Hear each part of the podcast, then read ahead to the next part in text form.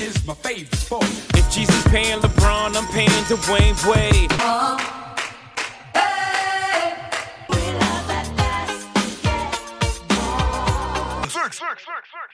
Salut à tous les fans de NBA, c'est Tic, on est ensemble pour un nouveau podcast, euh, les sixième hommes, et aujourd'hui on continue notre, on termine notre tour d'horizon des previews euh, NBA et on finit par euh, les Warriors de Golden State et toujours pour m'accompagner Easy qui était là depuis le début, Depuis jusqu'à la fin. Voilà. C'est beau ce que tu as fait. Le fan numéro 1 de Steve Kerr. C'est toi, c'est vrai, Ouais. c'est toi. Alors les Warriors, qu'est-ce qui s'est passé cet été? Un été plutôt mouvementé, on peut le dire. Quand Bah, même. quand tu perds le meilleur joueur de, la ligue, ouais. Oh, putain, Kevin Durant, dans- de son nom, de son petit nom, euh, qui est parti chez les. Brooklyn Nets. euh, Iguodala qui est parti chez les Memphis Grizzlies. Et de l'autre côté, ils ont récupéré D'Angelo Russell, euh, Shabazz Napier, que j'avais oublié, tiens, euh, Trevon Graham, Omari Spellman Willie Colistein et euh, Wash- Julian Washburn. et Glenn Robinson aussi. Et Glenn Robinson, euh, Willie Collenstein, voilà, et je crois qu'on a fait le tour Ouais. des euh, arrivées et des euh, départs. Et la retraite, la retraite quand même de Sean ah oui. Sean petit mot pour ça. Sean pour qui guerrier. prend sa retraite, Ouais. euh, bien méritée. Bien, dire. bien, bien Une mérité. belle carrière. Ouais. Euh, Et dans les départs arrivés, il y a aussi le. Il y a eu il- Bell, Jordan Bell aussi qui est parti. Ouais. Et il y a aussi le fait que, bah, du coup, ils joueront plus à Auckland à partir de la saison prochaine. Cousins, je suis ouf, il y en a plein en fait. Demarcus Ouais, qui est Cousins, c'est vrai qu'on l'a zappé. Lakers, Quinn Cook qui est parti chez les Lakers. Euh, Andrew Bogut aussi qui est parti. Donc du coup, Ouais, il est retourné en. Australie, il l'avait dit direct. Mais du coup, on jouera plus à Auckland, mais à San Francisco. aussi, effectivement. Donc c'est beaucoup de changements pour la franchise. Ouais, euh, des ouais. Warriors. Euh, du coup, quel 5 tu nous mets pour euh, les Warriors Alors, on va easy. partir du principe qu'il n'y a pas Clé. Ou on va partir du principe qu'il pas clé, il n'y a pas clé. Il n'y a pas Clé Il va être absent un an. Il est parti pour être absent un an.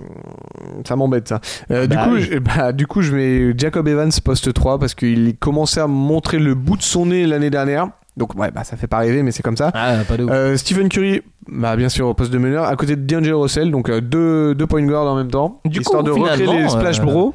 Russell Curry, c'est ça, ça compense bien, ça compense. bien, ça compense un peu Thompson. Hmm, Je suis pas d'accord. Parce que défensivement, ça va se faire rouler dessus. Ouais. Et la défense collective des Warriors, là, elle va, elle va juste euh, en fait, tenir sur le secteur intérieur, donc Draymond Green. Et je mets Kevin Looney. Je mets pas Stein dans le 5 parce que euh, Looney connaît les Warriors, il était là l'année dernière et euh, connaît plus la philosophie. Donc c'est pour ça que je laisse le temps d'adaptation à Stein qui, euh, à terme, je pense, pourrait rentrer dans le 5. Mais pour l'instant, je préférerais mettre Kevin Looney. Surtout qu'il il a été très bon en playoff l'année dernière, qui a Tout été fait. combatif parce qu'il a été blessé l'épaule. euh, le- Par là, là. Il a amené beaucoup de choses. Il a amené beaucoup, de- beaucoup de choses. Un joueur que je veux plus voir, c'est Alfonso McKinney. Voilà, c'est dit. Bon.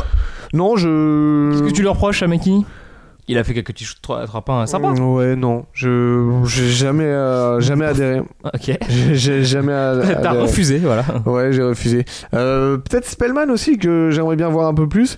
Et, euh, et ceux que, celui qui a un coup à jouer, c'est Alec Burks, qui vient d'arriver. Donc, euh, poste 3, Jimmy Evans, mais ça peut très bien être Alec Burks, Burks pardon. Euh, mais, euh, mais là, si tu veux gagner ta place aux Warriors, ça va se jouer en défense, parce que comme je t'ai dit, sans Clay Thompson, la défense extérieure des Warriors est mis à rude épreuve. Surtout sans Sean Livingston non plus, et sans les restes d'I- d'Iguodala.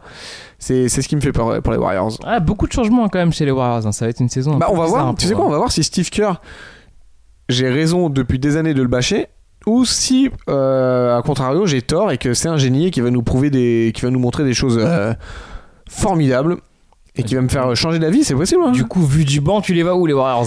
Eh bien, vu du banc, je les ai mis deuxième de l'Ouest, ce qui est quand même, euh, je les ai mis troisième pardon de l'Ouest, ce qui est quand même fort. Je les ai mis derrière les Clippers et les Nuggets.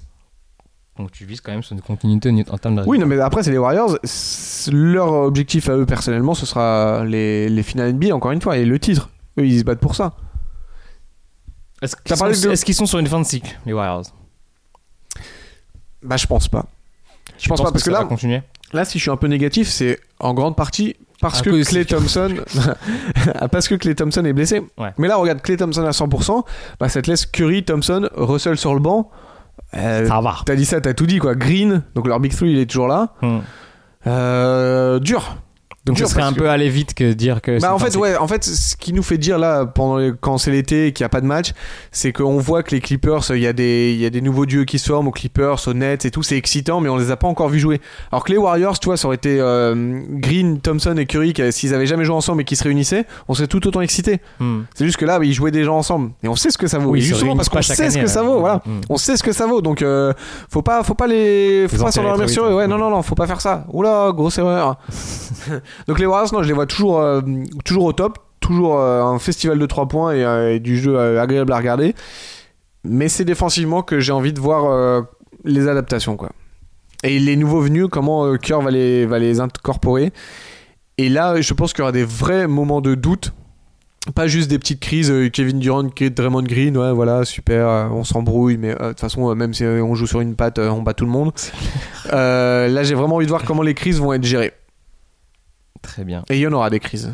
Je te le dis, il y en aura. Eh bien, on verra ça pendant l'année. C'était notre avis sur les Golden State Warriors. Hey Et c'est la conclusion de notre Ça veut dire quoi? Ça veut dire que c'est bientôt la repartie? C'est bientôt la reprise. Et là, on a Donc, tous hâte, restez connectés pour euh, la suite. Euh, nous, c'était les Allez faire une sieste. Allez faire une sieste, effectivement. Nous, c'était les sixième hommes. Et on se retrouve prochainement pour notre gros podcast de rentrée. Ciao, bisous Salut, et portez-vous gars. bien.